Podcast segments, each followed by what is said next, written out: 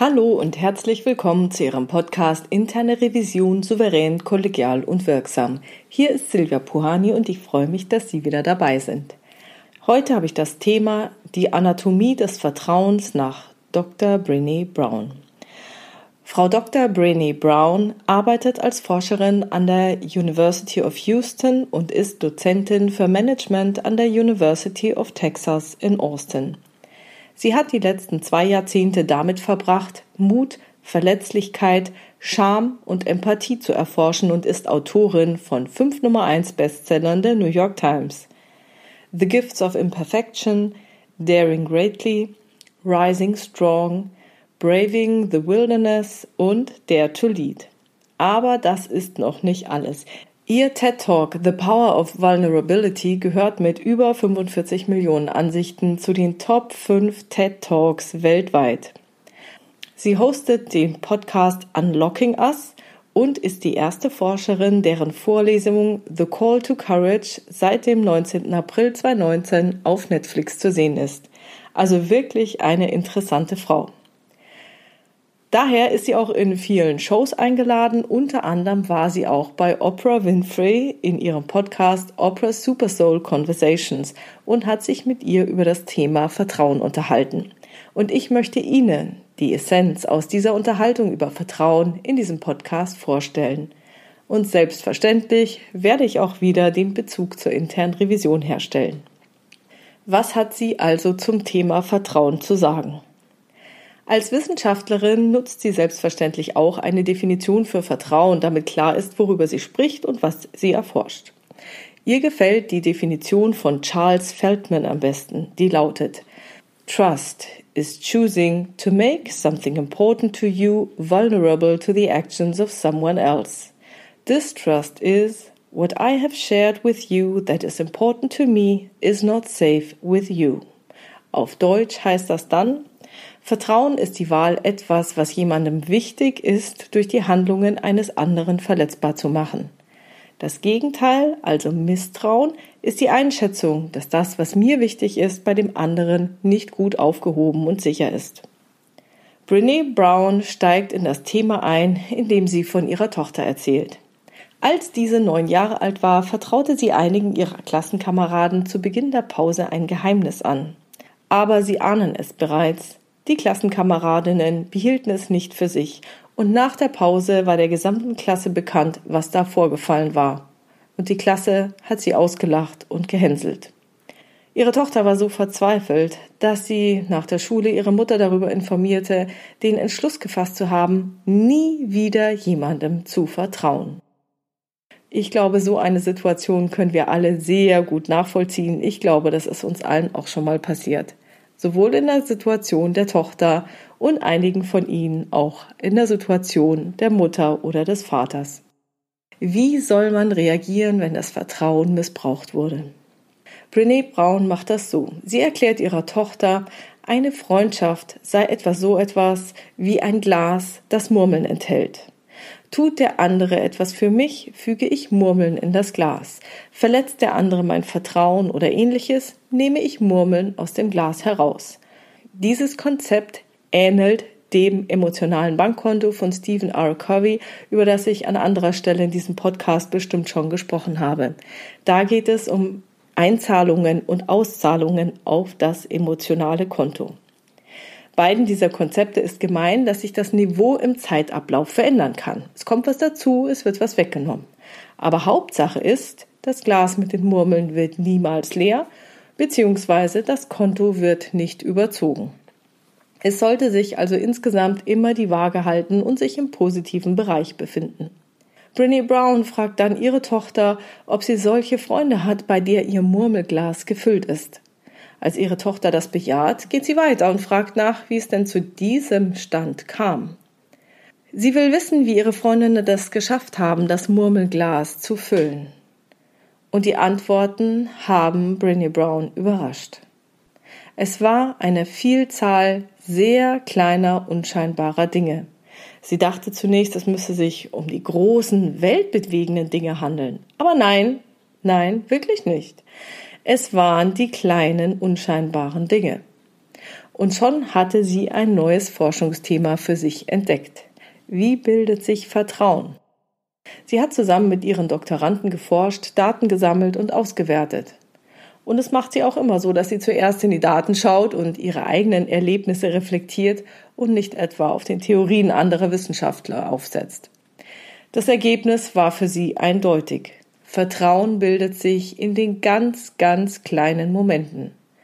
Wenn jemand nachfragt, wie es mir geht, wenn jemand auf eine Beerdigung kommt, wenn jemand um Hilfe bittet, wenn er Hilfe benötigt. Daraufhin hat sie geforscht, was andere Wissenschaftler denn dazu sagen, und auch diese haben ihre eigenen Forschungsergebnisse bestätigt.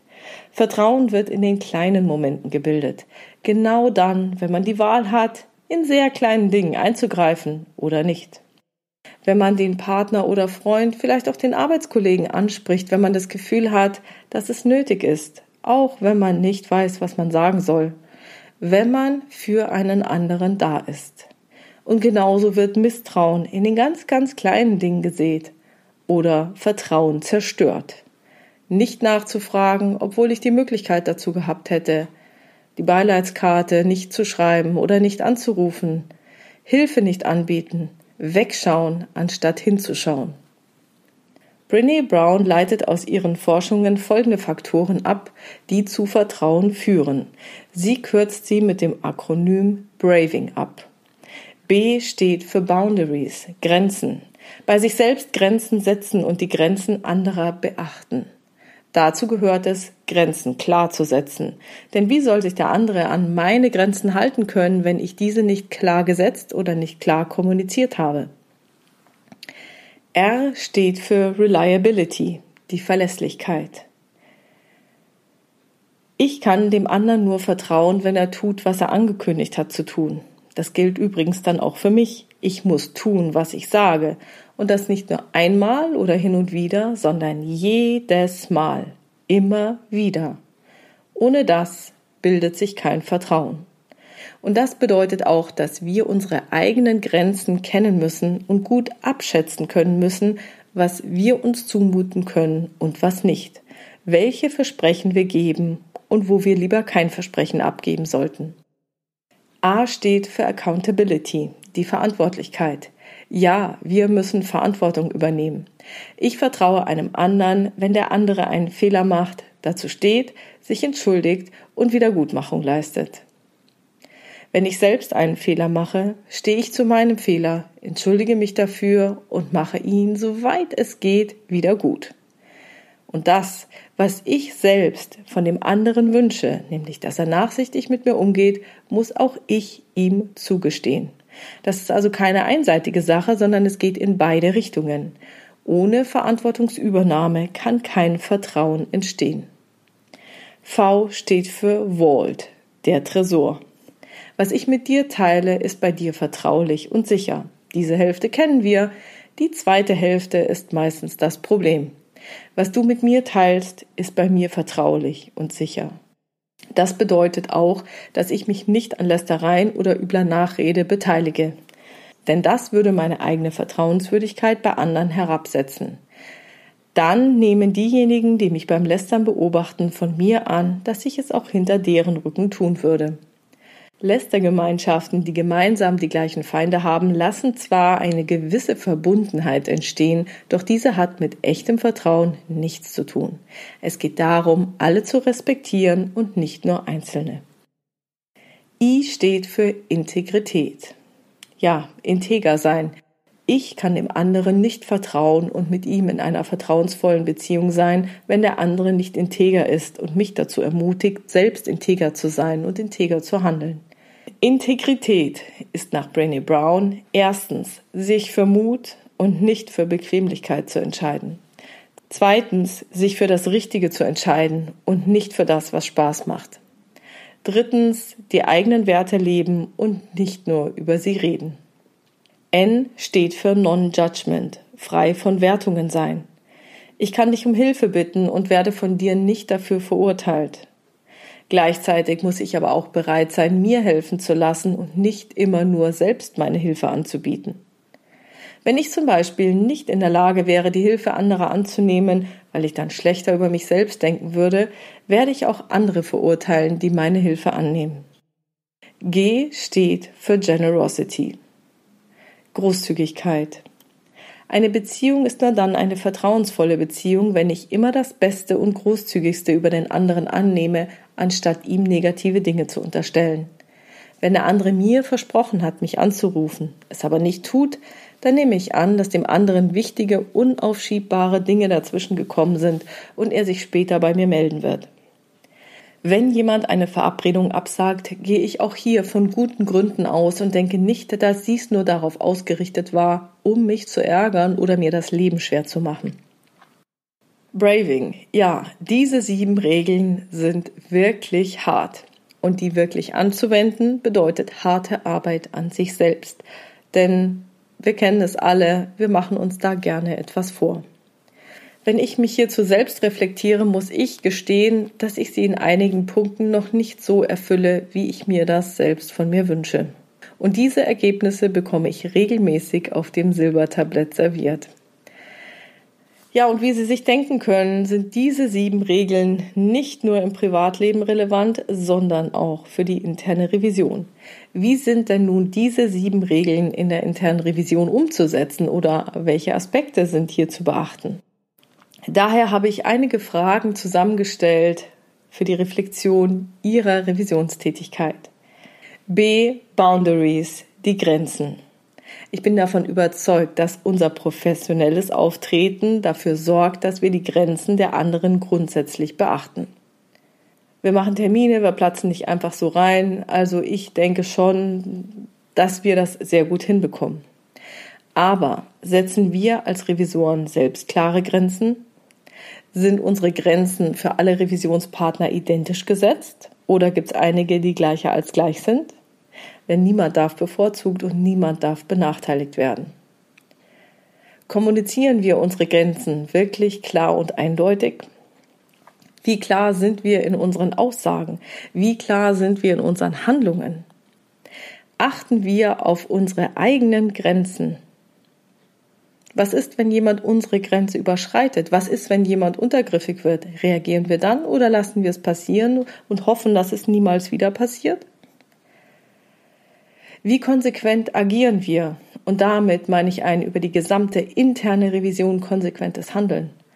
Bleiben wir bei unseren Aussagen übrigens auch, wenn es unbequem wird? R steht für Reliability, die Verlässlichkeit.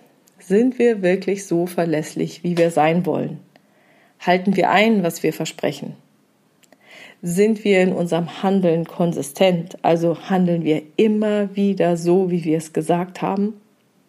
Hier können uns unsere Revisionsprozesse helfen, wenn ganz klar ist, dass kein Bericht zum Vorstand geht, der nicht vorher im Fachbereich war, dann kann hier einiges abgefangen werden. Von daher sind unsere Best Practices in der internen Revision wirklich, wirklich gut. Wissen wir denn eigentlich auch, wenn wir uns zu viel zugemutet haben und reagieren wir dann entsprechend? Eine Frage, die hier auch zur Verlässlichkeit gehört, ist, ist auf uns Verlass dass wir etwas ansprechen, obwohl es niemand hören will. Und Sie wissen ja, das kann Konsequenzen haben. A. Accountability, die Verantwortlichkeit. Stehen wir zu unseren eigenen Fehlern. Denn wenn wir Fehler machen, kann man sich fast sicher sein, dass einige unserer Revisionspartner schadenfroh reagieren werden. Lassen Sie uns das mit Fassung tragen. Auch wir sind nur Menschen, auch wir können Fehler machen. Übernehmen wir Verantwortung, wenn es darum geht, die Perspektive der internen Revision in einer Diskussion einzubringen und darzustellen, auch wenn es der ein oder andere vielleicht nicht hören will, auch wenn es unbequem wird, auch wenn es Geld kostet? Und wie gehen wir überhaupt mit anderen um, die einen Fehler machen? Gestehen wir ihm wirklich eine echte Wiedergutmachung zu? Also bleibt dann wirklich nichts zurück? Oder Sammelt sich da nicht doch was, bis das Fass mal überläuft? V. Vault, der Tresor. Auch hier hilft uns unsere professionelle Haltung als Revisoren. Gegenüber den Revisionspartnern ist das selbstverständlich, das muss sein. Doch ich selbst habe erlebt, dass es im Prüferzimmer auch mal anders zugeht. Ja, es mag sein, dass dies sogar in der Risikoorientierung gar nicht schlecht ist, wenn man mehrfach Erfahrungen mit gewissen Revisionspartnern gesammelt hat und sagen kann, hm, pass auf, das ist bei dem wahrscheinlich geht das in die Richtung. Aber wenn wir es wirklich ernst meinen, dann müssen wir alle respektieren. Auch uns, revisionsintern. Nicht nur einen Einzelnen. E-Integrity, Integrität. Haben wir in der internen Revision den Mut, uns auch für den unbequemen Weg oder das Richtige zu entscheiden, der gegebenenfalls sogar unseren Job gefährden kann? Leben wir von unserer Seite die Integrität so, wie wir sie uns von anderen wünschen? N. Non-Judgment. Wertfreiheit. Sind wir zu Beginn einer Prüfung tatsächlich frei von einer Wertung? Ich weiß, wir betrachten Risiken und wir haben auch Hypothesen über mögliche Schwachstellen. Aber gehen wir grundsätzlich davon aus, dass es für einen Sachverhalt eine gute Begründung geben kann? Sind wir auch wirklich offen für solche Erklärungen unserer Revisionspartner? Ja, ich weiß, dass das manchmal recht schwierig ist. Gerade bei Fortprüfungen ist es echt schwer, dieses offene Mindset zu behalten. Aber bemühen, offen zu bleiben, das sollten wir uns. G. Generosity, die Großzügigkeit. Meiner Erfahrung nach wird eine Beziehung vertrauensvoller, je mehr man gemeinsam durchgestanden hat. Dazu gehört es auch in gravierenden Dingen harte Kante zeigen zu können, aber auch in kleinen Dingen großzügig sein zu können. Was interessiert eine Kleinigkeit eines Einzelfalls, wenn ein Prozess beurteilt werden muss? Haben wir die richtige Perspektive auf die Dinge oder sind wir vielleicht doch zu kleinteilig unterwegs? Können wir von uns wirklich behaupten, dass jede Prüfungshandlung in der Art und Weise, wie wir sie durchführen, genau so notwendig ist? Und wahrscheinlich fallen Ihnen noch viele andere Beispiele ein. Also die können Sie dann gerne in die Kommentare zu diesem Podcast schreiben. Wie Sie wissen, gibt es ja die Podcasts auf meiner Webpage www.pohani.com oder in den Xing- oder LinkedIn-Gruppen Interne Revision souverän, kollegial und wirksam. Schreiben Sie Ihre Beispiele und Ideen da gerne in den Kommentar rein. Zusammenfassend betrachtet denke ich, dass uns unsere professionelle Haltung dabei helfen kann, eine vertrauensvolle Beziehung zu unseren Revisionspartnern aufzubauen. Dennoch muss die von der Persönlichkeit jedes Revisors in die Praxis transferiert werden. Unser Handeln ist ausschlaggebend, ob sich die von uns gewünschte vertrauensvolle Arbeitsbeziehung tatsächlich bilden wird oder nicht. Ich wünsche Ihnen viel Erfolg dabei. Ja, und das war's heute schon wieder mit dem Thema die Anatomie des Vertrauens nach Dr. Brené Brown. Wenn Sie eine Frage oder ein Thema haben, die Sie in diesem Podcast gerne behandelt hätten, dann schreiben Sie mir diese gerne per Mail an info@puhani.com oder nutzen eines der Kontaktformulare auf meiner Webpage www.puhani.com. Wie Sie wissen, habe ich dort eine offene, aber auch eine anonyme Variante für Sie vorbereitet. Und Fragen oder Themen greife ich dann gerne in weiteren Podcasts auf. Vielen Dank für Ihre tollen Rückmeldungen zu dem Podcast. Ich freue mich immer über tolle Bewertungen und dass Sie diesen Podcast unter Ihren Revisionskollegen teilen. Vielen Dank dafür. Bleiben Sie dran, hören Sie gerne wieder rein in Ihren Podcast Interne Revision souverän, kollegial und wirksam. Mein Name ist Silvia Puhani und ich wünsche Ihnen erfolgreiche Prüfungsprozesse.